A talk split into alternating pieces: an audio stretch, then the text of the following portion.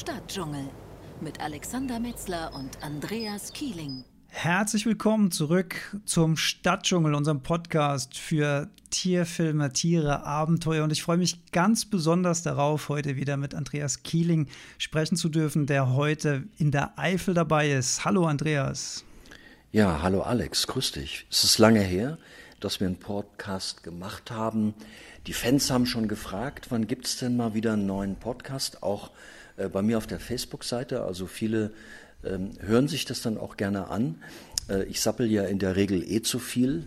Ähm, und äh, wobei man eigentlich, wenn es spannend ist, gar nicht lange genug erzählen kann, finde ich.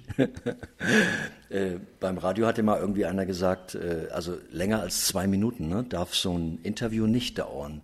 Dann schalten die Leute ab, also im regulären Radio. Ja, das, das ist, ist das Schöne, anders. dass man beim Podcast eben so lang machen kann, wie man will. Ja. Ja. Ja, wir unseren, unseren Fokus heute wollen wir ja auf deine drei neuen Filme legen, die vor nicht allzu langer Zeit, Ende April diesen Jahres im ZDF gelaufen sind. Viele, viele genau. Länder, viele, viele Tiere. Und meine erste Frage wäre, was war, war gab es eine Tierart, auf die du dich diesmal besonders gefreut hast?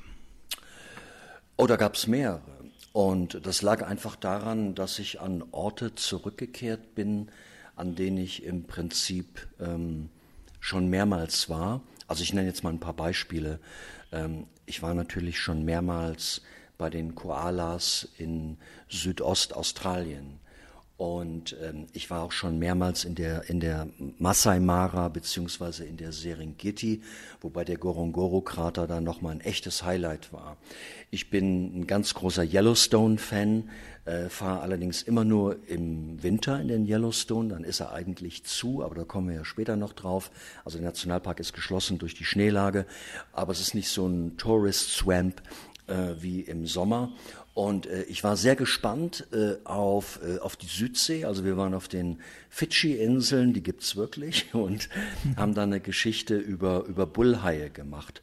Und du wirst es nicht glauben, was mich eigentlich am meisten ähm, gereizt und fasziniert hat, das hat sich äh, mehr oder weniger bei mir vor der Haustür abgespielt. Äh, ich bin ja schon seit Jahren dran, endlich mal einen Film über Wildkatzen fertig zu machen. Und jetzt, wo die ZDF-Redaktion, also die Terra X-Redaktion gesagt hat, jo, hatte, gesagt hatte, jo, jetzt endlich machen, mal, machen Sie mal Ihren Wildkatzenfilm zu Ende. Ähm, den bauen wir mit ein in Kielings wilder Welt. Äh, da haben wir große Teile im Hainich gedreht, also in diesem Nationalpark äh, in Thüringen. Äh, wer den Hainich noch nicht kennt, der Hainich ist ein riesiges Rotbuchen, man könnte fast sagen Urwaldgebiet. Und ähm, ich habe da ja eigentlich Teile meiner Kindheit verbracht. Also soll ich da mal ein bisschen drüber erzählen? Ja, gerne. Ähm, es ist, glaube ich, eigentlich ganz spannend. Ja? Also der Hainich, wie gesagt, ist ein Nationalpark, liegt ähm, auf, der, auf der thüringischen Seite und grenzt an Hessen an und als ich kleiner Junge war, äh, war das noch ein großer Truppenübungsplatz. Äh, überwiegend von der, von der NVA, also von der Nationalen Volksarmee. Die sind da mit Panzern durchgefahren und äh, haben da auch scharf geschossen. Und in den Randgebieten des Heinigs äh, haben wir immer gespielt. Und äh, damals gab es schon relativ viel seltene Tiere auf diesem Truppenübungsplatz. Das ist ja so ein Phänomen, dass auf Truppenübungsplätzen äh, sehr viele seltene Tiere leben. Ähm, ein, ein Grund ist, weil Truppenübungsplätze sind meistens so Offenlandschaften. Also Busch, äh, also ich sage jetzt mal so ein paar äh, in den Randgebieten. Ne? Also äh, da gibt's äh, Schlehe, da gibt's Weißdorn, äh, da gibt's Ginster, da gibt es äh, ja, Feldahorn und viele Gräser und Heide in der Regel. So und das erzeugt eine hohe Biodiversität an kleineren Tieren. In erster Linie sind das Vögel und das sind natürlich auch Reptilien und Amphibien und, und, und, und viele andere Insekten. Und äh, dafür, ist der, dafür steht der Hainich und das Zentrum des Hainichs ist ein äh, urwaldartiger, äh, über, über viele Jahrhunderte gewachsener ähm, Rotbuchen, Urwald, also Teile davon sind wirklich Urwald, einige Teile sind natürlich auch irgendwann mal gepflanzt. Und da hat sich natürlich auch ein ganz eigenes Leben entwickeln können. Also sehr viele ähm, höhlenbrütende Vögel leben da. Es gibt natürlich auch äh, sehr viel Rotwild da und Dammwild und Schwarzwald, äh, Schwarzwild also Wildschweine Im, im Schwarzwald. Ich wollte eigentlich was ganz anderes sagen. Und da ist äh, zum Beispiel, als ich damals mit Cleo vor ähm, zwölf Jahren oder sind fast 13 Jahren durchgewandert bin, ähm, kamen wir, mussten wir zwangsläufig durch den Hainich, weil er eben Grenzgebiet ist äh, zwischen den alten und den neuen Bundesländern, sagt man heute nicht mehr. Und äh, damals ist ja auch im Hainich der Maggi-Mythos entstanden, ja, weil da, da kam ich an und äh, Cleo schnupperte da rum. Auf einmal standen wir an einer riesigen Wildschweinsuhle und ich sagte irgendwann, ich weiß, du bist da nicht so ein Fan von, ähm, so diese bisschen YouTube-Kacke und so. Ich find's irgendwie mittlerweile ganz witzig. Und dann habe ich, hab ich mich halt runtergebeugt, habe an so einer Wildschweinsuhle äh, geschnuppert und da waren sehr viele Fährten, habe erstmal die Fährten erklärt, wer da alles ist, dass es eine Wildschweinsuhle ist. Wildschweine können nicht schwitzen, die haben keine Schweißporen ähm, äh, auf ihrer Haut, also müssen sie sich regelmäßig abkühlen. Außerdem befreien sie sich da von Insekten und gehen dann noch an sogenannte Mahlbäume und schruppern sich da dran. Und außerdem riecht es hier ziemlich stark nach Maggi. Und das ist eben einfach so ein individueller Geruch, den Wildschweine verströmen lassen. Und dann war der Maggi-Mythos geboren. Ja, der, der, der Maggi-Mythos, ich erkläre den, ich erklär den mal kurz ja, für diejenigen, erklär, ja, genau, die nicht wissen, was der Maggi-Mythos ist. Und zwar äh, gibt es einen, einen YouTuber, der die sogenannte YouTube-Kacke produziert und äh, hat sich als eines der Themen, wo er dich ein bisschen auf den Arm nimmt und äh, du hast gesagt, mir gefällt es nicht so gut. Ich muss das ein Stück weit revidieren. Ich finde, manche sagen ganz schön unter der Gürtellinie, andere Sachen sind auch echt Richtig. witzig. Man, Mhm. muss, man muss aber eine Sache sagen, dieses Format hat sich vor allen Dingen bei jungen und jugendlichen Zuschauern doch sehr stark verbreitet und viele kamen auch auf deine offizielle Arbeit erst über diesen YouTuber. Also vielen Dank Eben. an der Stelle, muss man ganz offen anerkennen. Und da hat er sich auf jeden äh, verstärkt auf dieses Maki-Thema eingeschossen und es gibt heute noch irgendwelche Leute, die irgendwelche Fotomontagen machen, wo du äh, eine große Maki-Flasche umarmst oder Maki-Schilder hochhalten oder so. Das ist also dieser Ja. Maki-Mythos. Ja. Ja, genau. Also nicht nur das. Also ich weiß, vor anderthalb Jahren waren Lea und ich ähm, auf einem größeren Vortrag äh, in der Nähe von Karlsruhe und ähm, in Bruchsal. Und äh, da kam, also als erstes kamen da die Maggi-Fans hin und überreichten mir so eine fünf, gibt, ich wusste gar nicht, dass es sowas gibt, so eine fünf Liter, Liter Flasche.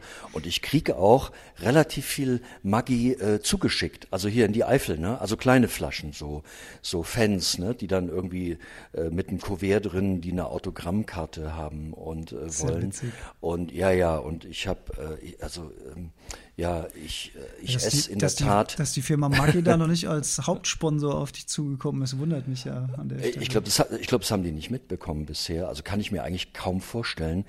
Und ähm, ich esse ja auch hin und wieder mal eine Fertigsuppe, so ist es nun nicht, wenn es schnell gehen muss. Ja. Es ist einfach so. Bei mir muss es manchmal schnell gehen. Du bist draußen im Feld, also im Feld heißt bei den Tierfilmern einfach im Grün, in der Natur, in der Wildnis und irgendwie knurrt der Magen und man kann nicht immer Müsli-Riegel essen. Man braucht auch mal was Salziges. Und äh, dann kommt halt so eine, ich sag mal, so eine Fertigsuppe von Maggi eigentlich ganz gut. Obwohl du Damit kein Geld ich, dafür kriegst, muss man dazu ja, sagen. da, dafür möchte ich, damit möchte ich jetzt das Thema jetzt auch beenden. Aber jedenfalls, wir haben über den Heinrich gesprochen und da äh, fand halt äh, der, das war sozusagen mein Abenteuerspielplatz als, als Kind. Da standen noch äh, zerschossene und ausgebrannte T-34-Panzer Panzer, rum. ja. In, in, in denen sind wir natürlich dann rumgeklettert und haben dann vier Panzersoldaten und einen Hund gespielt. Abenteuerspielplatz, Äh, ja. das, ja. das, ja, ja, und äh, das roch äh, fies da drin und klar, weil die immer wieder in Brand geschossen wurden oder gesteckt wurden. Wir sahen dann auch natürlich aus wie die Schornsteinfeger, aber das war uns alles egal und ich habe mich damals eben schon, äh, als kleiner Junge hatte ich noch äh, kein eigenes Fernglas, das habe ich mal erzählt und dann bekam ich ein gebrauchtes geschenkt, habe das in der Mitte auseinandergeschraubt, eine Hälfte bekam mein Freund, mein Kumpel, die andere ich. Und man hat dann sozusagen wie ein Monokular und dann haben wir eben die seltenen Vögel des Hainichs beobachtet. Also wenn mich jetzt einer fragt, was ist denn für dich ein seltener Vogel, dann sage ich äh, Turteltaube, die gibt's da wirklich. äh, großer Würger, also Raubwürger, das ist ein relativ seltener Vogel. Äh, dann zum Beispiel der Wendehals ist der kleinste Specht, den es in Europa gibt. Der frisst nur Erdameisen. Er ist auch sehr un, unscheinbar. Der heißt deshalb Wendehals, wenn ein Jungtier aus dem Nest fällt ähm, und, und äh, sagen wir mal, ein Wiesel angreifen würde, dann dreht er ganz schnell seinen Hals rum und zischt und imitiert äh, für einen Moment ein Reptil, also mm. eigentlich eine Schlange. Mhm. Also das tut er eigentlich als erwachsener Vogel, ne? weil dieser Wendehals ist immer damit beschäftigt, Erdameisen auszubuddeln, beziehungsweise deren äh, Eier. Und äh, da, da, ist er ja vor Überraschung nicht, nicht sicher. Äh, Wen es jetzt mehr interessiert, der muss mal gucken. Wir haben äh, bei der kleinen Waldschule, bei mir auf der Facebook-Seite, hatten wir vor anderthalb Jahren ein ziemlich cooles Video gemacht ich weiß es nicht mehr, kleine Waldschule Teil 134 oder so. Da geht es um den Wendehals. Da haben wir einen Ornithologen begleitet, der eben Brutkästen, das sind natürlich Höhlenbrüter wie alle Spechte, ähm, begleitet haben. Und da hatten wir dann, Lea hatte das große Glück, dass sie dann wirklich vier kleine Wendehälse auf ihrer Hand sitzen mm. hatte. Die sind nicht viel größer als Kolibris und die wurden dann beringt.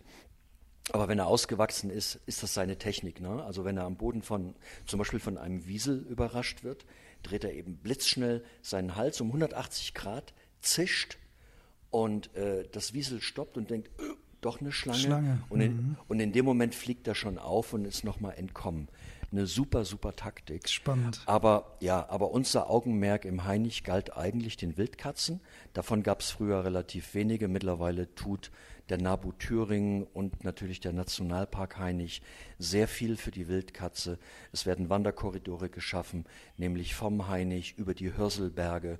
Die Hörselberge sind da, wo äh, Frau Holle äh, gewohnt hat. Also tatsächlich gibt es die, die echte Frau Holle ähm, ähm, Behausung und die Höhle und so weiter. Bis rüber in den Thüringer Wald gibt es Wanderkorridore. Wer schon mal diese Autobahn gefahren ist von Kassel nach Erfurt, äh, und dann weiter nach Dresden, der sieht, da stehen diese großen Wildkatzen-Schutzzäune, wo die nicht drüber klettern können, dass die eben auf der Autobahn nicht plattgefahren werden und und und. Das haben wir da alles gefilmt, waren mit einem Biologen unterwegs, Thomas Möhlich, total ähm, äh, super äh, spannender und sympathischer Mann, der uns das alles gezeigt hat. Der stellt zum Beispiel Lockstöcke auf, ähm, um äh, Katzen reagieren ja sehr stark auf Baldrian. Äh, Baldrian wiederum ist, äh, ist, äh, ähnelt vom Geruch her dem Sexualpheromon von weiblichen Kil äh, Wildkatzen. Deshalb interessieren sich die Kater sehr dafür und fangen auch sofort an zu miauen. Und er sammelt dann die Haare ab, gibt es eine Genanalyse, also er träufelt das so auf spezielle Stöcke und dann reiben die sich da drin meistens den Nacken, finden das total sexy und hinterlassen sozusagen ihre DNA-Spuren. Ja. Und kann man da von irgendeiner Zahl sprechen, wo man annimmt, wie viele oh. Exemplare? Ja, also das, das muss man großflächig sehen. Der ein oder andere ist jetzt wahrscheinlich ähm, äh, enttäuscht, also wie, wie viele oder wie wenige das sind. Ich weiß jetzt ehrlich gesagt nicht mehr die genaue Zahl, aber im Hainich zumindest gibt es mehrere hundert äh, adulte Tiere, also im Großraum. Das ist jetzt nicht nur der Nationalpark. Das geht dann bis in die Hörselberge runter ähm, an die an die Hörsel, an den Fluss und dann drüben in den Thüringer Wald rein, also Richtung Inselsberg und so weiter, Tabarz. Das ist auch sehr abhängig äh, vom Beuteangebot. Also Wildkatzen, ähm, ich weiß nicht, ich will jetzt nicht zu viel über Wildkatzen äh, erzählen, weil wir haben noch so viele andere spannende Themen, aber es war der best eingeschaltete Teil bei Terra X, als wir über die Wildkatzen ähm, ähm, gezeigt haben, also das, das Wildkatzenthema präsentiert haben. Viele Menschen interessieren sich nun mal dafür. Es ist auch unser beliebtestes Haustier, wobei die Wildkatze, muss man sagen, hat nichts mit unserer Hauskatze zu tun. Die Wildkatze ist eine eigene Art. Äh, unsere Hauskatzen stammen alle von nordafrikanischen Falbkatzen ab. Die Ägypter haben die irgendwann sozusagen gezähmt. Das waren bei denen schon Tiere, die in den Getreidesilos oder Getreidelagern früher, ne, die Mäuse und die Ratten gefangen haben. Irgendwann kamen die Römer nach Ägypten. Caesar hat sich in Kleopatra verliebt. Die hat ihm irgendwie 20 Katzen geschenkt. Die hat er mitgenommen nach Rom. Irgendwann mussten die Römer natürlich auch noch Germanien erobern wollen, was ihnen nicht gelungen ist. Aber sie haben die Katzen mitgebracht über die Alpen. Und ähm, daraus, Trier war ja damals so eine Art äh, römische Hauptstadt, war ja sogar mal eine Zeit lang äh, römische äh, Hauptstadt von, von, vom ganzen römischen Reich. Deshalb gibt es ja auch dieses Riesenkolosseum ähm, in Rom. Und jedenfalls, lange Rede, kurzer Sinn, äh, die Falbkatze ist sozusagen unser populärstes Haustier geworden in ja, man kann sagen, eigentlich in ganz Europa. Ne?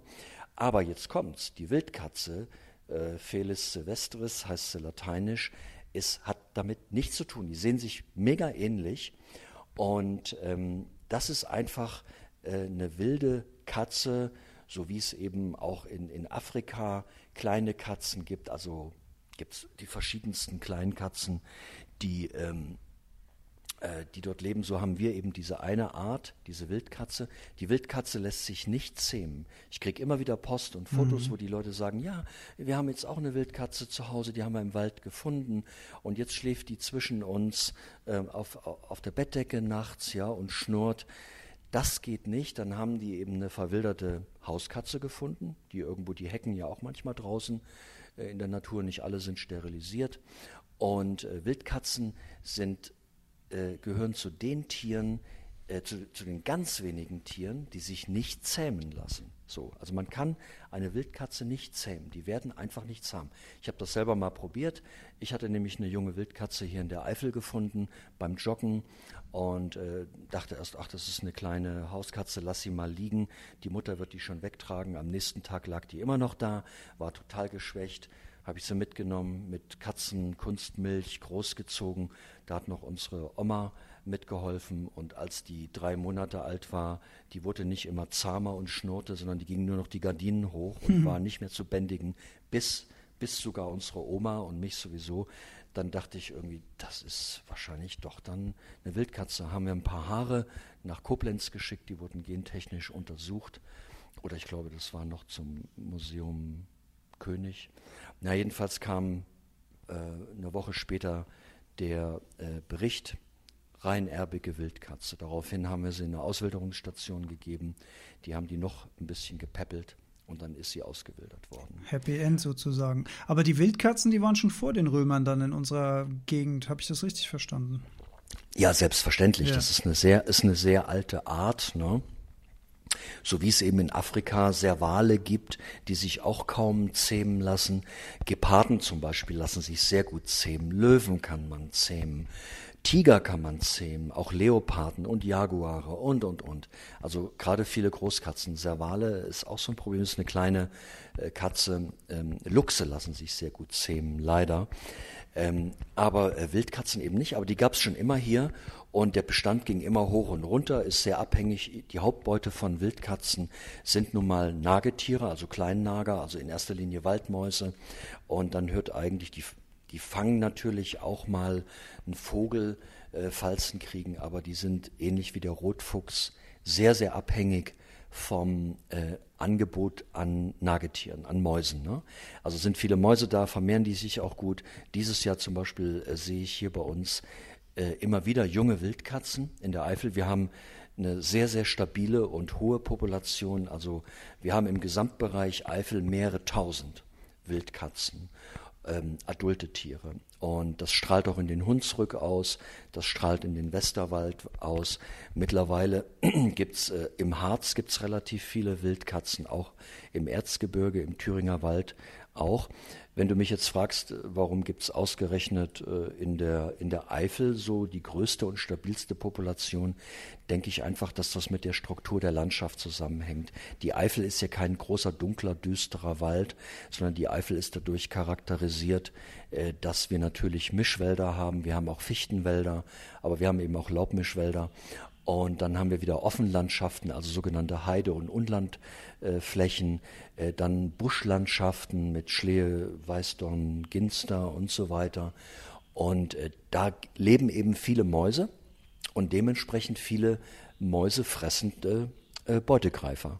Egal, ob das jetzt ein Turmfalke ist, ein Mäusebussard oder ob das äh, eben Wildkatzen sind. Ne? Das hat ja dann auch ja. viel mit dem Thema Balance in der Natur zu tun. Und da habe ich in deinen mhm. Filmen was sehr, sehr Interessantes gelernt, nämlich die trophische Kaskade. Ich finde das Wort sehr schön.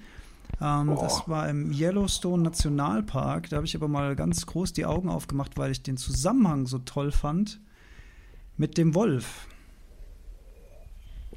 Klar, das ist, ähm, ist ein äh, trophische Kaskade, ist natürlich ein tolles Wort, hat sich, ähm, äh, musste natürlich auch ähm, da rein, also Terra X ist ja nun wirklich High-End-Programm, ähm, äh, ich sage immer so ein bisschen für den Bildungsbürger, also wie ich bin.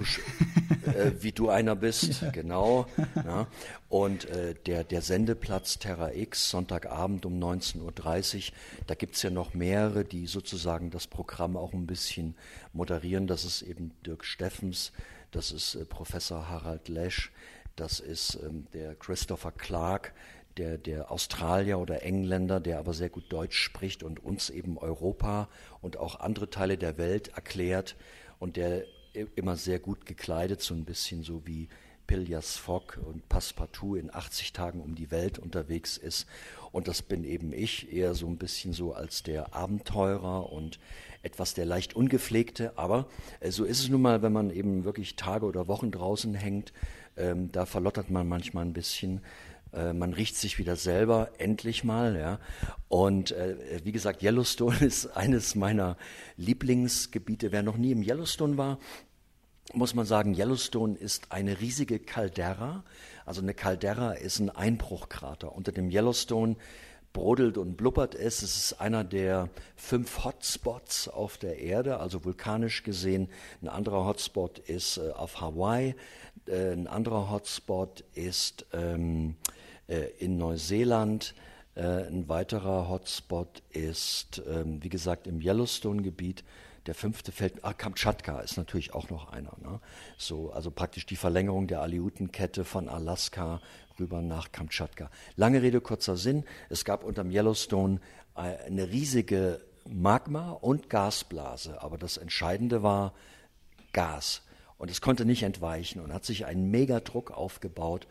Ich weiß es nicht genau, wann die letzte große Eruption war. Äh, ich bin, ich will da jetzt auch keine falschen Zahlen sagen, aber sagen wir mal ungefähr vor, vor 50.000 Jahren gab es den letzten großen Knall und da ist der ganze Yellowstone in die Luft geflogen. Also man darf sich das nicht vorstellen wie jetzt Mount St. Helen oder ähm, sagen wir mal äh, Krakatau, ne? diese Vulkane, sondern das ist eigentlich eine relativ flache Landschaft, darunter eben wie, also es liegt auf dem Hochplateau. Yellowstone liegt 2000 Meter hoch im Dreiländereck Montana, Idaho, Wyoming. Und jedenfalls gab es einen riesen Knall. Äh, es sind jahrelang Aschewolken um die Erde gezogen in den höheren Schichten der Atmosphäre und sogar schon in der, in der Stratosphäre. Es gab Verdunklungen, die Temperatur auf der Erde hat sich abgekühlt um ungefähr, ich glaube, zwei Grad, also so eine Art nuklearer Winter. Das führte übrigens zum Aussterben äh, der Wollnashörner in, äh, in Nordamerika. Und ich weiß nicht, ob es weltweit war, aber jedenfalls in diesem Gebiet, weil das war wie eine riesige Verwüstung. Jedenfalls ist da jetzt eine, eine gewaltige Caldera entstanden, also ein Einbruchkrater, sieht man überall noch. Und, und es blubbert und sprudelt wieder überall. Aber äh, sozusagen hat sich die Erdkruste ihre Ablassventile geschaffen. Also wie so ein Ventil, wenn der Druck zu groß ist, dann ähm, äh, lässt es sozusagen Dampf ab. Und das sieht man, also gibt es einen, einen Geysir, der heißt Old Faithful, äh, der spuckt alle 40 hm, Minuten, also eine Fontäne von fast kochendem Wasser und Wasserdampf in diesen tiefgefrorenen blauen Himmel äh, von Yellowstone, das im Winter, das ist unfassbar, ungefähr 30 bis 40 Meter hoch. Der größte Geysir der Erde, Steamboat, äh, der steht gar nicht weit davon entfernt, aber der spuckt ganz unregelmäßig sein Wasser raus oder seinen Wasserdampf, sein heißes Wasser. Yellowstone ist einfach, äh, oh, man kann es kaum in Worte fassen, man muss es gesehen haben. Und es ist gleichzeitig eben die Serengeti des Nordens, weil sehr viele Tiere da leben. Jetzt kommen wir auch zur tropischen Kaskade. Äh, also Yellowstone ist sozusagen die Serengeti des Nordens. Ich zähle mal ein paar Tiere auf. Äh, sehr präsent, äh, dort sind Präriebison, sehr präsent. Dort sind Wapitis, das ist eine große, dem Rothirsch ähnliche Wildart Nordamerikas und Asiens. Es gibt Maultierhirsche, es gibt Bighornschafe, ähm, es gibt, ähm, meine Güte, was gibt es denn noch? Bighorn, Schaf, Stone Sheep kommt vor.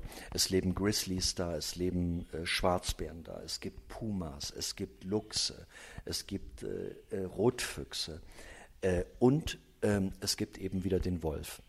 Und ich war äh, zufälligerweise 1900, jetzt muss ich überlegen, 95 dabei, als man die Wölfe im Yellowstone wieder ausgesetzt hat. Also man hat eigentlich das gemacht, was man in einem Nationalpark nicht machen darf. Ne? Man hat sozusagen der Natur ins Handwerk gefuscht. Aber die haben gesagt, wir haben echt ein Problem hier. Wir haben zu viele Pflanzenfresser. Da sind wir jetzt bei der tropischen, trophischen äh, Kaskade. Mhm. Wir haben zu viele Wapitis und äh, viel zu viele Präriebison. Äh, außerhalb des Nationalparks muss man aber wissen, darf gejagt werden. Also auf den Private Ranges wird gejagt, werden diese Tiere auch geschossen. Ist ein großer Konflikt, weil ähm, diese, diese Bisonherden zum Teil dann wirklich ähm, auch aus den, aus den Parks, wenn sie rausgewandert sind, im großen Stil gefangen und getötet werden und landen im Slaughterhouse, also praktisch am Schlachthof. Aber äh, bleiben wir mal im Yellowstone. Damals hat man Wölfe ausgesetzt und hat gesagt, wir müssen was tun, damit die Pflanzenfresser nicht so überhand nehmen. Und dann hatte man Wölfe aus Kanada ausgesetzt. Das waren Timberwölfe, waren noch ein paar Schwarze dabei, aber die meisten waren Grey Wolf. Und äh, die haben relativ schnell angefangen ähm, aufzuräumen. Es waren ungefähr 30 Tiere. Die haben relativ schnell angefangen zu jagen, mehrere Rudel gebildet und tatsächlich ging der Bestand langsam an, ähm, an speziell an Wapitis, aber auch an Bison runter. Äh, Maultierhirsche und Weißwedelhirsche haben sie nur am Rande bejagt. So, und ähm, das war das eine. Und das andere war, äh, dass die sozusagen die einzelnen Rudel je, jede Nacht einen Riss gemacht haben. Die Wölfe jagen sehr selektiv, also in erster Linie jagen die Kälber und äh, auch bei den Wapitis äh, Jungtiere, also Jährlinge und Kälber. Und tatsächlich ging der Bestand runter und die Vegetation erholte sich sehr schnell. Also wenn ich jetzt sage Vegetation, Kiefern, gab es äh, gab es und gibt es da immer noch genug. Aber ich rede jetzt von Verbissgehölzen, wie der, wie der Förster sagt und der Jäger, also Weiden in erster Linie, aber da werden auch Espen verbissen. Und ähm, ja, in erster Linie sind das die beiden Bäume, ein bisschen Mabel, also Ahorn ist auch dabei. Und die Vegetation hat sich wieder erholt, gerade so die Weidenbestände, ja, und äh, das wiederum führte dazu, dass andere Tiere äh, eingewandert sind. Also zum Beispiel wieder der Biber kam zurück, der eben nun mal auf Weichholz angewiesen ist. Der knabbert am liebsten eben Espen, Pappeln und, und, und Weiden und, und frisst eben keine Kiefern. Dann gab es aber irgendwann dieses riesige Yellowstone Fire, aber das war vorher äh, ich glaube, das Yellowstone, der große Waldbrand, der letzte große Waldbrand im Yellowstone, äh, der war 92. Ich weiß nur noch, als ich das erste Mal im Yellowstone war, dachte ich, meine Güte, wer hat die ganzen jungen Kiefern hier äh, gepflanzt? Das sah so ein bisschen aus wie gepflanzt. Das ist eine spezielle Kiefernart, die öffnet ihre Zapfen erst äh, und die Samen fallen raus bei extremer Hitze. Also die brauchen das, das Feuer. Ne? In Deutschland würde man gleich wieder sagen, oh Gott, äh, unserem Wald geht's schlecht und äh, wir müssen was tun, ja. Und jetzt der Borkenkäfer, der frisst alles auf. Leute, ich kann euch nur eins sagen, ich habe 22 Jahre in Alaska gelebt. Äh, mir ist der Borkenkäfer bestens bekannt. Ähm, wer schon mal auf der Kenai-Halbinsel war, das ist von Anchorage Richtung Seward oder Homer, der sieht riesige Wälder, die sind komplett abgestorben. Es sieht aus wie im Bayerischen Wald, im Nationalpark Bayerischen Wald. Ja, das war der Borkenkäfer. Der hat da aufgeräumt und von unten kommt halt neuer Wald. So kommt danach. Also natürlich auch wieder Fichten. Also das ist eine Schwarzfichte, eine, eine subarktische Fichte, die da wächst. Und da wachsen aber auch äh, mittlerweile eben wieder, das ist eben Sukzession, nennt das der Forstmann, dass wenn so ein Wald zugrunde geht, Aus welchem Grund auch immer. Es gibt im Prinzip vier äh, Gründe. Der eine ist forstliche Kalamität, also das heißt äh, in dem Falle Borkenkäfer, das können aber auch Spanner sein, also ähm, bestimmte Falterarten, die sich sehr stark vermehren. Das zweite ist ein verheerender Waldbrand, den wir ja gar nicht mehr zulassen. Das dritte ist ein Megasturm, so wie wir ihn, glaube ich, 1990 im Schwarzwald hatten, wo der ganze Hochschwarzwald auf der Nase lag, platt lag und die ganzen Fichten platt lagen. Und es sind tatsächlich auch Erdbeben. Ja? Und äh, dann kommen natürlich auch noch so Sachen dazu wie Trocken, also große Trockenheit über mehrere Jahre und, und, und. Also ich will damit nur sagen, ich will dieses Fichtensterben in Deutschland nicht klein reden, aber das gibt es auch in Wildnisgebieten, wo der Mensch eben nicht äh, irgendwie mal ähm, Forstwirtschaft betrieben hat oder ähm, den falschen Wald angepflanzt hat oder oder. Ne? Es ist aber ein anderes Thema, damit wollen wir uns heute nicht beschäftigen. Lange Rede, kurzer Sinn. Der Wald hat sich erneuert, es ist mehr geworden, es sind auch deutlich mehr äh, Vögel da, mehr Insekten da. Äh, der Bestand an Wapidis und Präriebison ist runtergegangen. Und das Interessante jetzt noch zum Schluss, ähm, sorry, dass ich dich jetzt immer so äh, aus also dass du gar nicht fragen kannst. Ich, ich hänge an deinen Lippen. Frage, Frage. Ja, ich habe hab schon noch, noch zwei Fakten da, hier im Hinterkopf. Ja, ich bin gespannt, ob okay. die noch kommen. Mer ja, merkst du Nein, aber das Interessante ist, der Bestand an Wölfen, man dachte jetzt, natürlich standen da auch die Zeitungen voll. Okay, oh je, der Wolf mhm. ist da und Farmer äh, ladet eure äh, Winchester Riflen und jeder Wolf, der auf Private Property erscheint, wird sofort über den Haufen geschossen und äh, und und und. Äh, das, das darf man nach der Gesetzgebung Montanas. Na, also wer den Film mal gesehen hat, Legenden der Leidenschaft äh, mit Brad Pitt, äh, äh, was ein toller Film ist. Äh, ja, my, my, my Pickup Truck, also den hatte er noch nicht, spielt er in einer anderen Zeit, aber heute so, ne, mein Pickup Truck, my American Flag, my Pump Gun and my relationship with my cousin. That's the important thing in my life. Mm, the American so, Dream, fantastisch. Ja. Und äh, wobei ich äh, die USA mega mag. Ich habe ja gerade jetzt zu Cleos Geburtstag am 4th of July äh, hisse ich immer die amerikanische und die alaskanische Flagge. Es ist nun mal Independence Day, der höchste Feiertag. Cleo ist äh, an dem Tag geboren, hat ihren 14. Geburtstag äh, gefeiert, hat äh, bei uns auf der Facebook-Seite irgendwie 720 Gratulations-Geburtstagswünsche bekommen. Äh, zurück zur Geschichte. Geht's ihr denn gut? Das muss ich jetzt kurz fragen, weil es ja mein äh, Lieblingsschweißhund. Ja, schön. Ja, du kennst ja auch nur einen, aber äh, richtig. Also für, für, für ihr Alter ist sie, für ihr Alter ist, glaube ich, jetzt der dienstälteste hannoversche Schweißhund. Also das ist ja auch eine Gebrauchshunderasse, ist jetzt nicht nur ein Begleithund, sondern die hatte ja auch immer einen echten Job. Und den hat sie gut gemacht und Toll. im Alter entsprechend geht es dir super. Ja. Schön. Und aber zurück zum Yellowstone. Und ähm, dann ging der Bestand weil natürlich viel Futter da war, an Wölfen hoch. Ja, also von den ca. 30 oder 35 ausgesetzten Tieren äh, ging der dann hoch auf, auf 160. Das waren, glaube ich, ein paar mehr.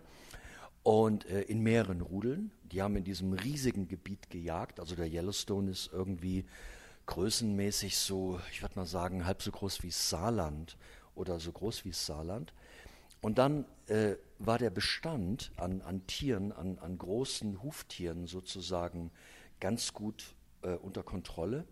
Es gab deutlich weniger, aber es gibt immer noch genug. Also jeder, der in Yellowstone fährt und fährt über das West Entrace, also das West Gate rein oder auch vom North Gate, ähm, äh, der, der wird staunen, wie viele Tiere da sofort sichtbar sind. In erster Linie eben äh, Bison und Wapitis aber auch Bighornschafe. Naja, jedenfalls ähm, ging der Bestand bis zu 165 Wölfen hoch und dann passierte was Hochinteressantes. Die Beutetiere wurden weniger und auch die Beutegreifer reduzierten sich wieder. Und jetzt ist der Bestand an adulten Wölfen ziemlich stabil. Der liegt so bei 110 bis 120 Tieren.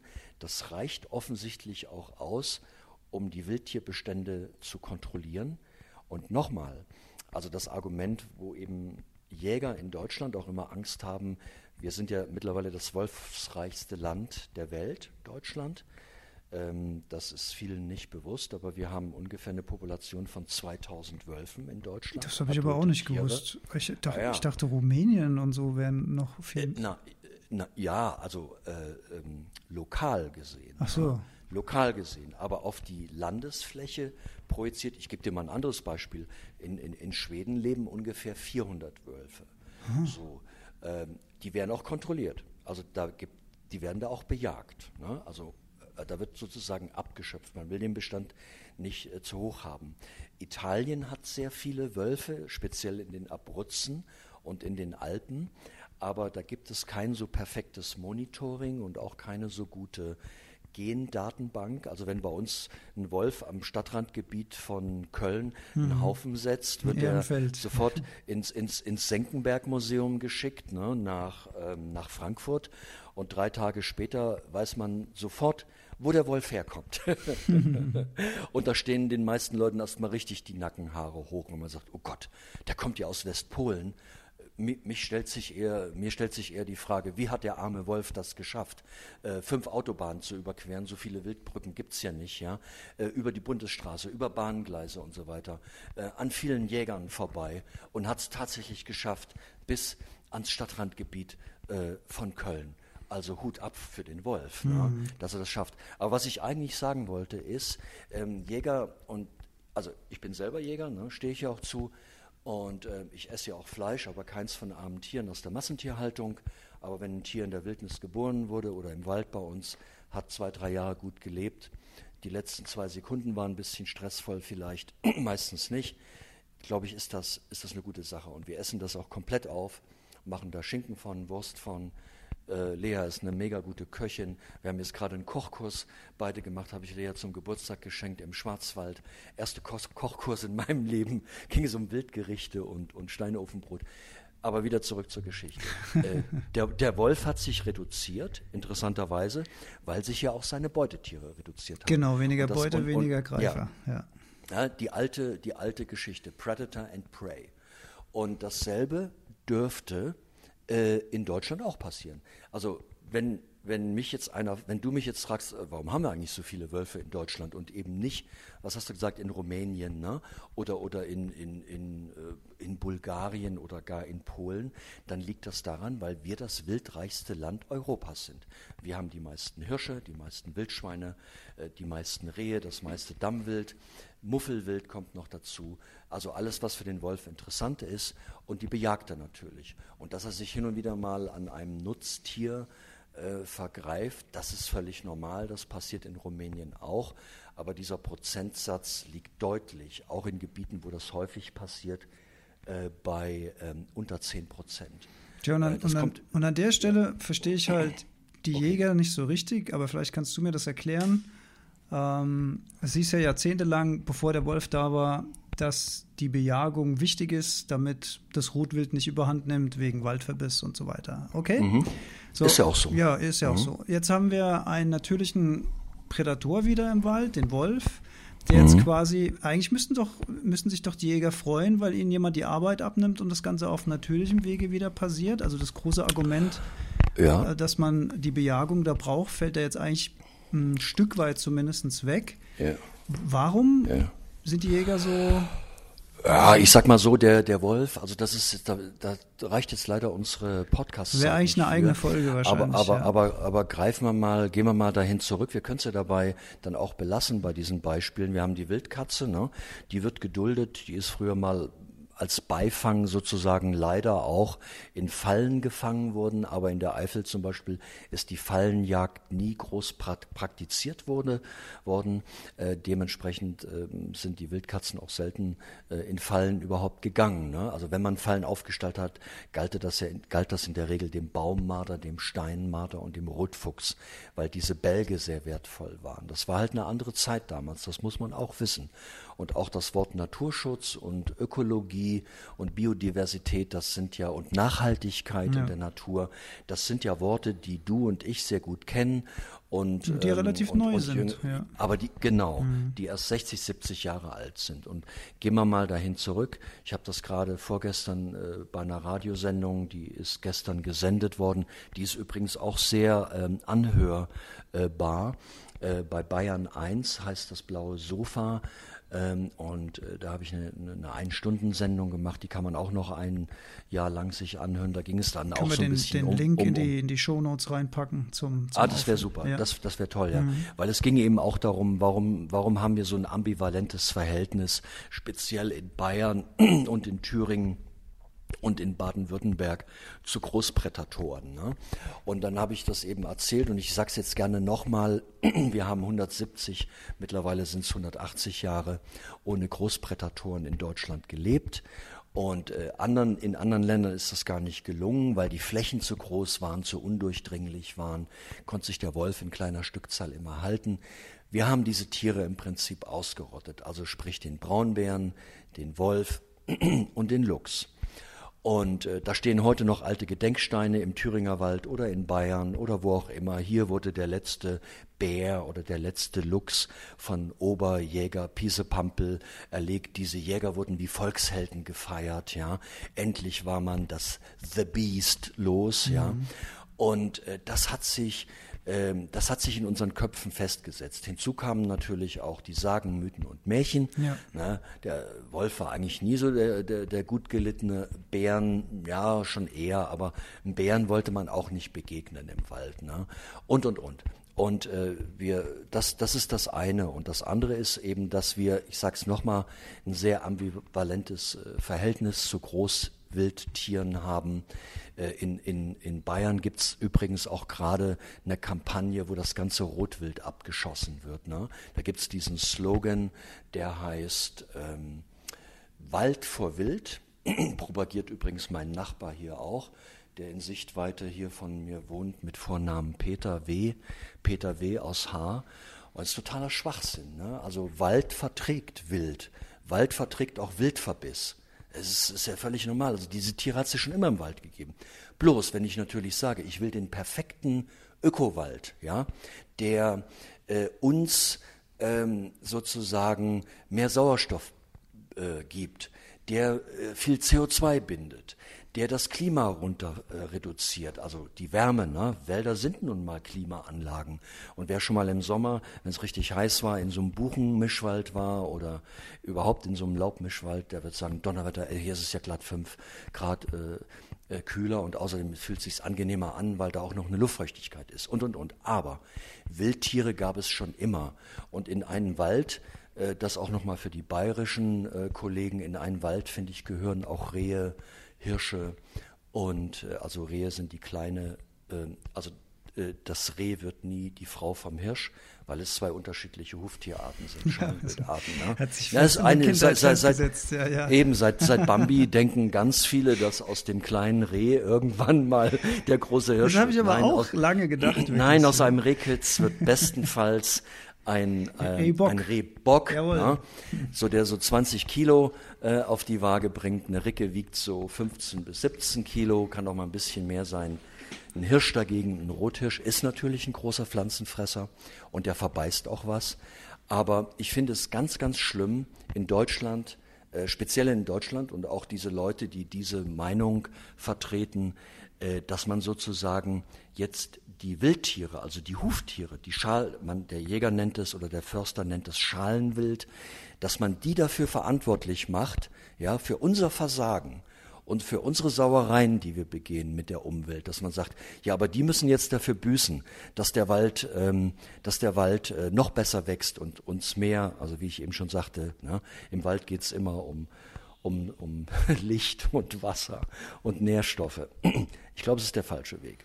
So. Also und ich- da ich- ist, da, ich wär- da, da liegt, ja. da liegt auch ähm, nochmal ähm, äh, Peter W. aus, aus Hümmel eben falsch damit. Ich wäre wär gern einfach mal so. im Publikum, wenn ihr beide mal auf eine Bühne wärt. Ich mag Peter W. aus Hümmel auch sehr, sehr gerne. Ich höre auch gerne. Äh, Ich mag ihn nicht gern. Äh, nee, nee, nee, nee, dass wir uns da falsch. Nee, ich mag ihn nicht. Ja, das mag ja sein. mir Ich- zu, ich mag ihn, aber Er ist mir ich- zu radikal und er ist mir in seinen Ansichten.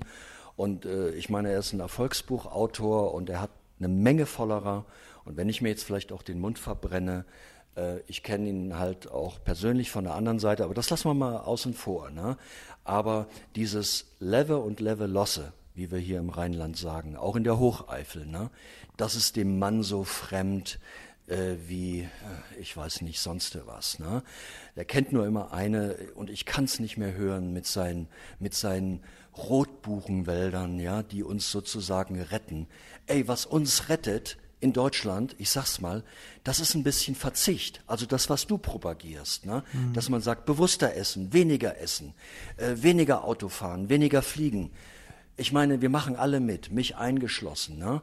Und nicht irgendwie jetzt jetzt müssen die Armen. Ey, er hat früher hier auch alle Tiere ich weiß es noch, die, die, letzten Waldhasen, die hier rumhoppelten, die sollten noch über den Haufen geschossen werden, weil die ja auch die Buchen und die Eichensetzlinge äh, oder, oder Keimlinge verbissen. Das ist der falsche Weg. Wir machen viel falsch. Und, man, und ich finde es ganz, ganz schlimm, wenn man sozusagen jetzt Tiere dafür verantwortlich macht, dass ähm, äh, für unser Versagen, ja, für unser Versagen, ähm, wir sind sozusagen, klar, wir sind's, das wissen wir alle. Wir sagen auch, der Klimawandel ist menschengemacht, hausgemacht. Und wir, wir bauen ja auch unsere Wälder auf und forsten sie auf. Und gegen einen alten Rotbuchenwald, ich sage immer, ich bin sogar äh, Botschafter des Heinigs, ähm, äh, ist überhaupt nichts gegen einzuwenden. Ganz im Gegenteil. Wir brauchen mehr von diesen Wäldern. Aber Wald ist eine langfristige Sache, ja. Da kann man nicht denken wie ein Bauer und sagt, ich frühs, äh, ich, äh, ich, ich äh, sehe es und drille es äh, im April und im August ist die Ernte. Das funktioniert nicht. Beim Wald ist es so, dass es der Urgroßvater gepflanzt hat, ja. Und äh, der Großvater betreut es, der Vater betreut es und der Sohn erntet die Bäume, so wenn er sie erntet. Ja. Und das ist der Rhythmus des Waldes. Und ich gebe aber denen recht, die sagen, wir haben zu viele Huftiere im Wald, also zu viele große Pflanzenfresser. Sieht man bei uns in der Eifel, wir haben sehr hohe Rotwildbestände hier. Der Wald ist zum Teil verbissen, geschält und trotzdem sieht der Wald klasse aus. Wenn du mit mir in den Wald hier gehen würdest, in die Eifel, würdest du sagen, Mann, ey, ist, ich gucke hier gerade aus dem Fenster. Ich wünschte, die ganzen Hörer könnten es jetzt mal sehen. Es ist so satt und so prall und so grün und mindestens 15 bis 18 verschiedene Grüntöne sehe ich hier, ja. Und der Wald sieht gut aus. Auch eigentlich sehen sogar bei uns die Fichten noch gut aus, bis auf ein paar Bestände. Das liegt aber daran, weil wir hier 800, 900 Millimeter Jahresniederschlag haben. Ne? Und, äh, und, und, und. Äh, ich würde mich gerne mit ihm mal in einer Sendung unterhalten, also wirklich und mal die Argumente austauschen. Ja, wie gesagt, da wäre wär ich, da wär ich gerne ja. dabei. Also ich verfolge. Ja, kannst du mitkommen. Ja, ja. super gerne. Ich glaube, ihr habt schon einige Gemeinsamkeiten, auch wenn es da unterschiedliche Ansichten gibt. Aber irgendwie habe ich euch beide als, als, als gute Leute auf dem Schirm. Aber dich kenne ich das besser. Ist gut. Das, dich das ist besser. löblich. Das ist sehr löblich. ich hab, ich hab okay, aber wir müssen zurück zur zurück, trophischen Kaskade. Ganz genau. Um die noch zu Ende zu bringen, dass wir endlich mal dem Hörer aufklären. Also es ist eigentlich nichts Zweites weiter äh, als eben eine Pyramide. Äh, an Zusammenhängen. Das eben, ja, an Zusammenhängen und dass, wenn, das, wenn es ein ausgewogenes Verhältnis gibt zwischen Predator und Prey, also zwischen Beutegreifern und Beutetieren, äh, äh, entsteht eine höhere Biodiversität. Nicht nur an Tieren, sondern auch an Pflanzen. So. Aber Yellowstone ist das beste Beispiel dafür.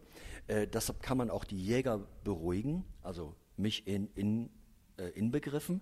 Wenn man nämlich in den Yellowstone fährt, sieht man Wölfe. Man sieht Schwarzbären, sogar ziemlich viele. Und man sieht, oh, jetzt landet gerade bei mir hier vorne äh, auf meinem Deck äh, ein Kernbeißer. Äh, ist ein relativ, ist der größte Finkenvogel. Fink, ja. In, in, ja, man, im Englischen heißt er Bullfinch. Naja, jedenfalls, wenn man in Yellowstone fährt, sieht man ähm, äh, jede Menge äh, Prädatoren. Wenn man großes Glück hat, sieht man auch einen Grizzly. Äh, man sieht auch Wölfe in den Morgen- und Abendstunden. Ähm, man sieht Kolkraben und, und, und. Ne? Und, und Golden Eagle und, und, und, und, und. Also Steinadler. Und äh, man sieht trotzdem eine Menge Pflanzenfresser. Nämlich, was ich eben alles schon aufgezeigt mhm. habe. Wapitis und Berry-Bison und Maultierhirsche und Weißwedelhirsche und Bighornschaf und Stone Sheep und, oh, und alles. So, das heißt, das geht schon. Ja? Das geht schon, dieses Miteinander. In der, in, in, das Gegenstück äh, vom Yellowstone wäre ja sozusagen die Serengeti in Ostafrika und die anschließende Masai Mara. da spielt sich das selber ab. Du hast eine Menge Beutegreifer, da haben wir auch einen Film drüber gemacht, im Gorongoro-Krater. Der Gorongoro-Krater, wenn du da reinfährst, da denkst du so, äh, äh, du bist in so einem, in so einem Safari-Park, ne? irgendwo in Holland. Äh, außer dass es ein bisschen wärmer ist und schöner ist und sehr naturbelassen. Und, ähm, und da, da, stehen so viele Kaffernbüffel, Zebras, Gnus, Elanantilopen, äh, Thompson-Gazellen rum, ja. Und äh, ein paar Elefanten gibt es da auch. Und auf der anderen Seite siehst du riesige Clans an Tüpfeljähen, an Löwen. Es hat die höchste Prädatorendichte in ganz Afrika. Und trotzdem leben da so viele Tiere. Dass das nicht überall funktioniert auf der Welt, ich werde jetzt sehr leidenschaftlich, das ist mir auch klar. Ja, mhm. das, ist, äh, das ist auch klar. Aber, aber die Welt, und das ist das Entscheidende, und das sollte sich eigentlich, glaube ich, jeder merken, die Welt besteht nicht nur aus Schwarz und Weiß. Mhm. Und dass wir natürlich den Tieren sehr viel Lebensraum wegnehmen, äh, das ist äh, das Hauptproblem, ja, also der Verlust an mehr oder weniger natürlichem Lebensraum. Das größte Problem für die Tiere. Hinzu kommen natürlich so Faktoren wie Klimaerwärmung und, und, und. So, das heißt, die Spezialisten, äh, die Spezialisten an Tieren, die werden es immer schwieriger haben. Also ein Spezialist ist zum Beispiel eben der, der Luchs oder die Wildkatze oder der Schwarzstorch, äh, der Wanderfalke, der Uhu. Ja, Uhu ist eigentlich schon eine generalistische Eule, weil, er, weil sein Beutespektrum von der kleinen Waldmaus äh, theoretisch bis zum äh, Junghasen reichen könnte oder zum Kanickel, ne, zum Wildkaninchen. Äh, auf der anderen Seite haben wir diese Tiere, die, also wenn du mich fragst, was, Andreas, was sind die generalistischsten Tiere auf der Erde? Da würde ich sagen, als erstes fällt mir ein der Rotfuchs. Der Rotfuchs lebt in den Tundren Nordalaskas, ernährt sich da von Lemmingen und der lebt natürlich auch ähm, im Stadtrandgebiet von Neapel Stimmt. oder von Rom hm. oder von, von Mainz, wo du lebst. Ja. Ja. So, er kann sich überall ernähren, setzt sich durch, findet seine Nische. Ein Top-Generalist, äh, Generalist. Hm. der auch gelernt hat mit uns Menschen. Äh, das hat er übrigens schon vor 10.000 10 Jahren drauf gehabt. Da hat er schon die, die Müllhalten unserer steinzeitlichen Jagdlager durchge, durchgeschnüffelt ne, und durchgewühlt und hat immer noch was zu fressen gefunden. Und trotzdem ist er für unser Ökosystem sehr wichtig, weil seine Hauptbeute sind eben Mäuse. Zweiter großer Generalist äh, sind die Wildschweine, die ja auch mittlerweile so in den das neue Wort Speckgürteln oder in den Randgebieten der Großstädte auftauchen. Nicht nur in den Randgebieten, ähm, sieht man ja in Berlin, ne, im mhm. Grunewald, äh, da werden sie allerdings gefüttert von den Menschen, sollte man nicht machen. Und äh, dann natürlich die, die, die ganzen sogenannten Rabenvögel, die wir haben. Also das ist die Rabenkrähe, die Nebelkrähe, ganz vorne die Saatkrähe, die gibt es bei euch in großen Mengen. Ja. Das ist, ist natürlich die Elster, ne, die äh, uns echt das Leben schwer macht. Und äh, die ganzen ähm, die ganzen Jungvögel äh, von, von kleinen Heckenbrütern äh, aus den Nestern holt und, und, und. Ja. Das, ist, sind, das sind ganz große äh, Generalisten, die werden eben auch äh, immer, immer ähm, äh, schwierige Zeiten überstehen. Und den Spezialisten, den wird es um vielleicht an den, an den Kragen gehen. Ne? Da würde ich spontan Wolf, zum Beispiel ja, an den ja. Koala denken, der ja auch Teil von deinen Filmen war als Spezialist. Ja. Ja, totaler Spezialist, ne? sogar auf eine Pflanzenart, also nur Eukalyptus angewiesen, wo es allerdings in Australien 60 verschiedene Arten gibt, aber nicht alle sind für ihn so richtig gut genießbar. War eine tolle Geschichte. Ich glaube, ich glaube, ähm, Alex, da machen wir nochmal einen Podcast von, der genauso, leiden, ja. der genauso leidenschaftlich und spannend wird, äh, nämlich als hinter Lea, äh, äh, du wirst es nicht glauben, die zweitgiftigste Schlange der Welt auftauchte. Mhm. Ähm, äh, eine sogenannte Brown Snake, also die, die giftigste ist der Inland-Taipan, zählt so, ist die, also ist irgendwie zehnmal so giftig wie eine Kobra und, und, und, und fünfmal so giftig äh, wie, wie eine schwarze Mamba. Äh, mehr erzähle ich jetzt nicht. Dass also wir dabei, leben ja noch Lea und dass ich. Dass du dabei lachst, finde ich gut so. naja, also ich meine, da äh, Nee, ich erzähl's jetzt einfach nicht. Äh, ja. Es war mega spannend. Auf. Und, und, und es, es passierte beim Koala-Dreh. Übrigens, die Geschichte war bei Terra X auch richtig mega gut eingeschaltet. Lag wahrscheinlich auch an dieser coolen Protagonistin, ähm, Janine, Janine Mann, äh, hieß sie ja, ne? Janine jedenfalls. Und war, war so ein war so ein richtiger, war so ein, so ein richtiger Kerl in Frauen, äh, in Frauen äh, Outfit, ja. So.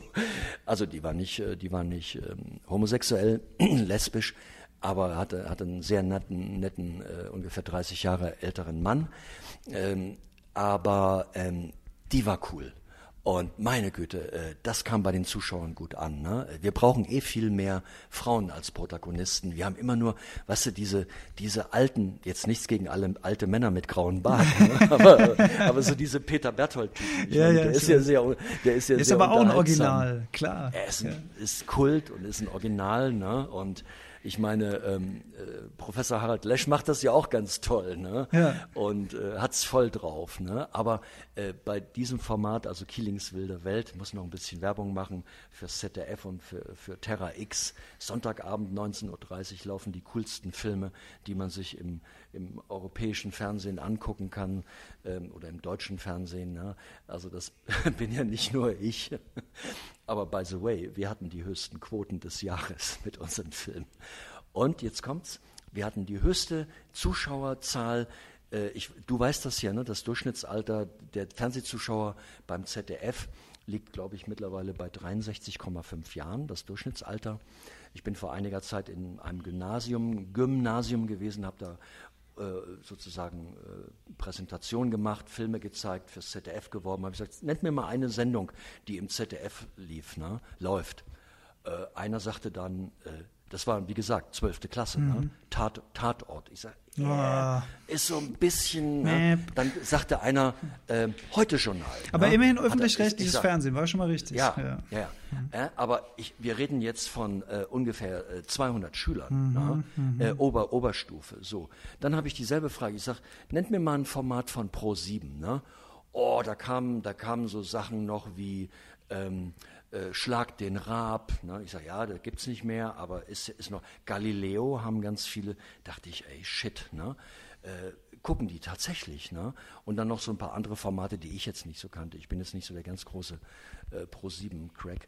Aber da war deutlich noch mehr. Und die Abwanderung ist klar. Aber um zum Thema zurückzukommen, wir hatten ähm, den höchsten Marktanteil sozusagen seit Gedenken ähm, bei den U, U30, also den unter 30-Jährigen im ZDF, also Fernsehzuschauer. Es wird alle zwei Minuten gemessen beim, beim ZDF, ne? also auch übrigens bei allen anderen Sendern. Es ist ein sehr, sehr ausgeklügeltes System, einmalig auf der Welt. Ähm, gibt nämlich äh, äh, ungefähr 5000 Haushalte, die sind an so eine sogenannte Blackbox angeschlossen. Äh, die wissen das übrigens, geht durch alle gesellschaftlichen Schichten und Single und kinderreich und alt und jung und so weiter. Und da wird das sehr genau gemessen. Äh, da kriegen auch die Privaten, so wie RTL und so, ihre Quoten her. Naja, jedenfalls, und dann hatten wir auch einen sehr großen Anteil äh, bei den äh, Familien. Also so Familien sind dann meistens so 40 Jahre, Papa und Mama und dann die Kinder. Ne? Und, und das hat uns oder hat mich besonders stolz und glücklich gemacht, also an, dann auch in den, in den östlichen Bundesländern mega hohe Zuschauerzahlen also beim, äh, jedenfalls in der Hauptredaktion knallten die Sektkorken, bei uns auch. Äh, ähm, wir treffen uns jetzt auch alle mal, also wir sind ja mittlerweile ein, ein großes Team, die diese Terra X-Folgen Keelings wilde Welt produzieren. Mhm. Gibt, gibt zwei Autorinnen, die sitzen in Berlin. Gibt natürlich den Kameramann äh, Frank Gutsche, der jetzt seit 17 Jahren mit mir um die Welt äh, reist. Ihr seid ja es, ein richtig ja, eingeschworenes Team. Ja. ja, Cutter und so weiter. So. Tropische Kaskade haben wir erklärt, 2000 Wölfe in Deutschland. Da hätte ich aber, da hätte ich, ich hätte ja, zur frag, trophischen frag, Kaskade frag. tatsächlich noch oh, nee, eine Anschluss, komm. eine einzige letzte, okay. wenn man sich gefragt hat, ja, warum haben sich denn die Waipitis überhaupt so ausgedehnt? Den Punkt haben wir, glaube ich, tatsächlich nicht gesagt, weil zum Thema menschliche Fehler. Ja, das kannst du ja beantworten, weil man in Wyoming, äh, Montana und Idaho äh, mehr oder weniger die Wölfe ausgerottet hatte. Ja. Also man hat äh, genau dasselbe gemacht, was man äh, vor 170 Jahren in Deutschland erreicht hat. Also man hat sie geschossen, äh, man hat sie vergiftet, man hat sie in Fallen gefangen, ja, es gibt noch einen zweiten relativ großen Predator äh, oder Beutegreifer, der da lebt. Das ist der Coyote, äh, also der Coyote. der hat es auch geschafft, während das Wölfe eben nicht tun in Nordamerika. Wölfe tauchen so gut wie nicht äh, in, in Stadtrandgebieten auf in, Nord, in Nordamerika, auch, auch keine jungen Rüden, die auf Wanderschaft sind. Das kommt daher, weil äh, diese Gebiete komplett von Kojoten besetzt sind. Mhm. Und Kojoten sind, wer schon mal einen Kojoten gesehen hat, also ein Kojote wiegt auch so ungefähr oh, so 20 Kilo kann er haben. Ne? Ist, viele, äh, die in den Yellowstone fahren, haben wir immer wieder erlebt. Also im Winter ist eine Straße äh, auf ähm, äh, von, von Gardiner. Das Gardiner ist äh, North Yellowstone. Da fährt man oben von Bozeman rein. Also äh, da von äh, Montana, Montana. Und ähm, Leute, ihr kommt aus dem Staunen nicht mehr raus, wie schön das da ist im Winter. plus, der, plus der Vulkanismus. Nein, aber es ist einfach so, man hatte die großen Beutegreifer auch ausgerottet. Ähm, glaubt auch nicht, äh, liebe Freunde, dass überall in, äh, in den äh, United States of America noch äh, Grizzlybären leben. Es gibt noch eine ziemlich stabile Population im Yellowstone. Es gibt noch eine weiter unten in, ähm, na, ich komme gleich drauf. Und New Mexico hat noch ein paar und dann natürlich Alaska. Alaska hat ungefähr 30.000 Grizzlies. Alaska ist aber, hat auch einen Sonderstatus ne, in den USA. Mhm. Also auch, auch in den USA gab es immer wieder große ähm, äh, sozusagen Ausrottungsfeldzüge gegen Beutegreifer, speziell in den Farmland-States. Äh, ne? Und man hat das auch fast geschafft und mit allen Mitteln. Und dementsprechend haben sich eben auch bestimmte Tiere sehr, sehr stark ähm, vermehrt. Ne? Und äh, ich habe noch ein Tier vergessen im Yellowstone, was fast einmalig ist. Das ist die Bronghorn-Antilope. Ist tatsächlich eine Antilope. Man nennt die auch Gabelbock. Im, im, Im Amerikanischen heißt sie Bronghorn. Super Tier. Also guckt euch mal die Filme an in der ZDF-Mediathek. Da sind die ja noch drin. Und ähm, ja, und wir, wir, wir beide, Alex, äh, sprechen uns dann bald wieder.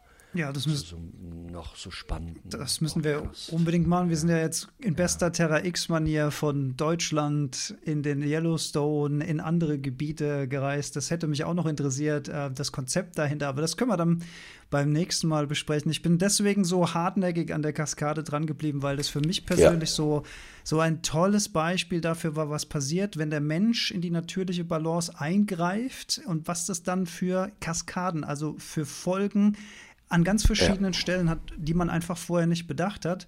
Und es ist ein schönes Beispiel dafür, dass der Mensch aber auch in der Lage ist, dazu zu lernen, indem er jetzt eben dieses äh, äh, Einwilderungsprogramm mit den Wölfen gemacht hat. Und wie du gesagt hast, mhm. die Balance stellt sich allmählich wieder her. Das ist ja auch ein gutes Zeichen, dass der Mensch in der Lage ist, von seinen Fehlern zu lernen und auch Dinge wieder rückgängig zu machen, die er mal angerichtet hat. Also an der Stelle vielleicht auch einfach ein bisschen Mut. Ja.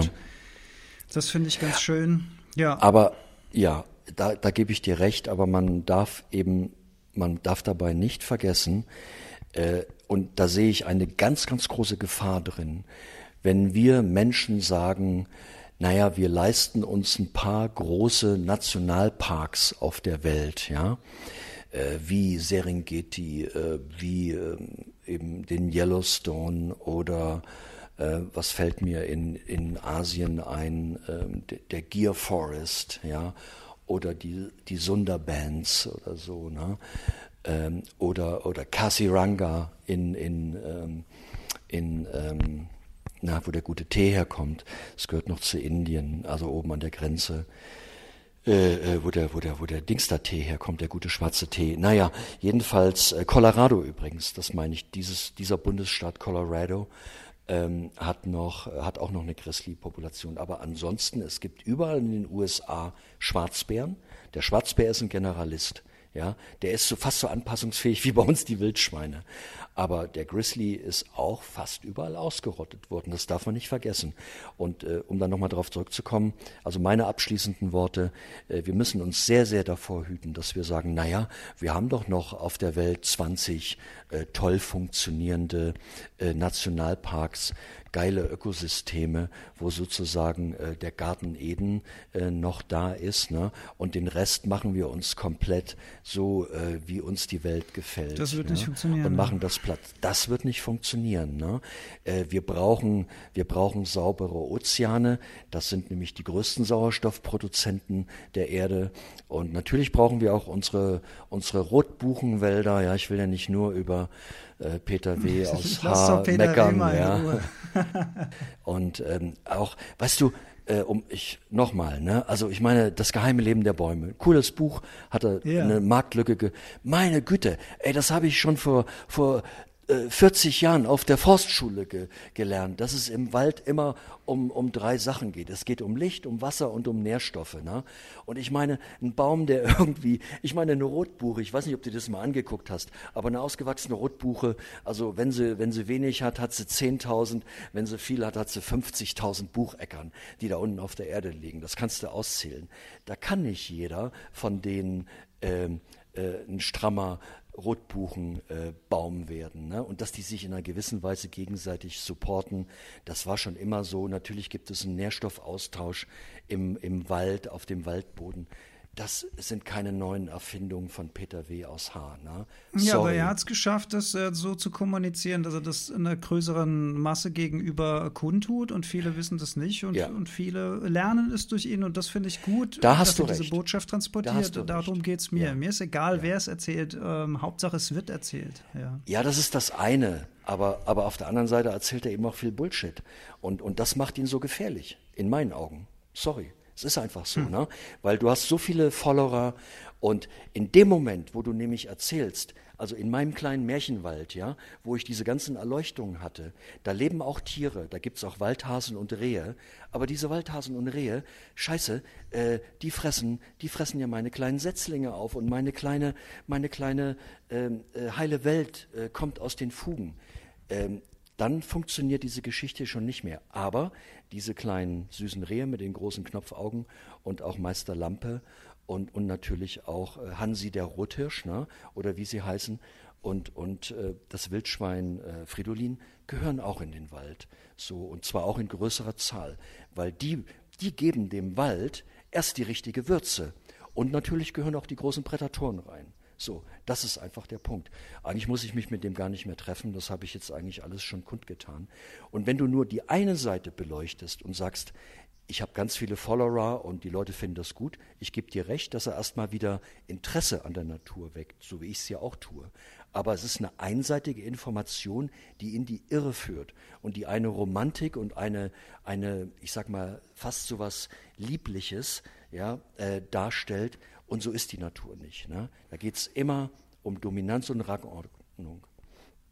Und ähm, da, muss, da muss dran gearbeitet werden. Ich verliere dadurch Follower und sozusagen Fans, indem ich sage, Leute, der Wald ist nicht nur romantisch und äh, äh, im Wald geht es nicht immer so fair und, und so entspannt zu, äh, wie ihr euch das wünscht, ja. Und statt einen Baum zu umarmen, äh, würde ich eher sagen, walk mal äh, zehn Kilometer stramm durch den Wald. Da bist du auch gechillt, ne? wer es noch kann. So, und nimm den Fernglas mit. Aber ich finde es ja auch gut, dass es so ganz unterschiedliche. Wir haben uns im Vorfeld über Wolf-Dieter, wie heißt der, Stor? Stoll. Stoll unterhalten. Auch ein, Stoll, auch ja. ein cooler Typ, ne? Äh, den finde ich auch richtig cool, ne? So ein bisschen, das ist so der Schamane, der mit dem Bart, ne? Der, der, der so ja. auch so das Wissen hat und das auch so rüberbringt, ne? Kelten, Germanen und äh, ja, äh, sowas, ne? Spielt bei ihm eine große Rolle. Ich lerne da jedes Mal was, we- wenn ich mir seine, seine Posts anhöre und anschaue. Ähm, und äh, ja, äh, solche Droiden brauchen wir auch. Ne? Das glaube ich Ja. auch. Und vielleicht kann man ja zehn Kilometer äh, stramm durch den Wald laufen und danach noch einen Baum umarmen. Dann hat man, glaube ich, alles richtig Dann hat man alles richtig gemacht, da gebe ich dir recht. Aber nur äh, Tree Hugging, das hat mal in Japan funktioniert, aber nur äh, die, die äh, da auch so richtig geerdet waren. Und in unserer schnellen Welt, glaub es mir, es braucht mehr. Es braucht einfach mehr. Ja. Aber es kann ja ein Tool sein, wir haben ja schon mal drüber diskutiert und du kennst ja auch meine Meinung dazu. Und ich bleibe dem Waldbaden treu, aber ich wandere auch sehr gerne. Dann ist es ja okay. Genau. Ne? Ja. Man kann auch mal eine halbe Stunde irgendwo ruhig sitzen und sich mit einem Fernglas äh, hinsetzen und nur in den Wald reinlauschen und beobachten und riechen und fühlen und hören und sehen. Aber dabei bitte keinen Baum umarmen, weil da kriegst du nicht viel mit. So, also das ist meine Meinung. Und du schneidest das nicht raus, dass das klar Nö, ist. ich lasse das eigentlich. Ja. Ich werde mich wagen, etwas rauszuschneiden. Eben. Lieber Andreas, du hast, du hast schon angesprochen, ähm, Fehler, was man richtig machen kann. Ich will mal kurz Werbung für meinen Podcast machen, Mach weil das. da geht es dann auch viel darum, um, um Nachhaltigkeit, um Bewusstsein, um bewussten Umgang mit uns selbst, mit der Natur, denn wenn wir mit uns selbst gut umgehen, dann gehen wir oft auch mit anderen besser um. Wer da mal reinhören will, Ja. der Podcast heißt Heldenstunde und du warst ja da auch schon zu Gast, lieber Andreas, und damit könnt ihr vielleicht auch ein bisschen die Zeit bis zum nächsten Stadtdschungel, der hoffentlich diesmal ein bisschen früher kommt als wieder erst in sechs Monaten, lieber Andreas, aber ich Ja. glaube, das haben wir beide vor. Du Kann musst, man zur Überbrückung mal hören. Du musst nicht immer lieber Andreas sagen, lieber Alex, weil ähm, äh, der liebe Andreas hat halt so viele um die Ohren. Ne? Ich weiß, und, und, und weiß. brenn mir mal bitte eine äh, ne ne CD äh, von diesem sehr gelungenen Podcast, wie ich finde. Da kann ich äh, die mal dem, äh, dem Peter in den Briefkasten, äh, ich kann fast rüberwerfen. Ja, so, äh, dass er die mal hört. Jetzt soll er sich da mal drüber Gedanken machen. Aber ich würde ich würd ihn auch in die, in die Heldenstunde einladen und mir mal das anhören, was er zu sagen hat. Also ich hätte euch beide gerne in der Diskussion, fände ich echt super interessant, was er dazu zu sagen hat. Aber belassen wir es dabei. Lieber Andreas, vielen Dank für deine Zeit. Äh, da nicht für, Alex. Mann, wir kennen uns jetzt irgendwie seit gefühlten 17, 18 Jahren. Ah, schon lange, ne? Ja, schon, Schon lange. lange, ne? ja. Damals warst du noch ein ganz junger Dachs. Und ich war Da noch, war ich noch grün hinter den Und ich Ohren, war noch ja. ein leichtfüßiger Junge in den besten Jahren. Aber naja, äh, dafür habe ich ja, äh, dafür habe ich ja Lea. Ja. Die gerade, die gerade Ja. in Spanien ist und da ihre Berittpferde trainiert, beziehungsweise junge, ach, ich darf es gar nicht sagen, äh, junge ähm, Hengste und Stuten anreitet. Sieben. Stück am Tag. Also was zu tun. Ja. Du fährst ja jetzt bald runter, An ne? Andalusien. Ich fliege Ja. runter. Ich stehe dazu, ja, wie äh, jeder, mein CO2-Dings ist echt kacke. Ich hatte überlegt, mit dem Auto runterzufahren, aber ich glaube, da verbrenne ich noch mehr Scheiß, ne? Und äh, ich muss mal gucken, wie ich es mache. Ähm, Müsste man jetzt ausrechnen, wie da der. ein Freund von mir, ich habe leider nur äh, sieben Tage Zeit. Danach geht's dann zum nächsten Dreh äh, nach Westpolen. Also früher hieß das Oberschlesien, heute ist es die Region äh, Jeschepolska-Niecki Niewa. Hm? Okay. Okay, wir müssen Schluss machen, Alex. Ja, mein also Lieber, du schneidest nichts raus. Ja? Gar nichts, Ich gucke nicht jetzt mal auf die. Zeit. Ich sage Ja. das jetzt nochmal. Moment. Eine Stunde elf. Eine Stunde elf? Du hast recht, eine Stunde elf und äh, zehn Sekunden. Gut. Mhm. Ja, also, wunderbar. So wird's und äh, brenn mir äh, bitte eine CD für den Peter. Ja, kann ich dem das mal in den Briefkasten Mach ich. schmeißen? Sehr schön. So machen wir das. Äh, wie sagen wir immer zum Schluss? Äh, ich habe auch gerade überlegt. Ja, wir äh, sagen tschö, tschö. tschö, tschö, Andreas. Tschö, Alex. Stadtdschungel,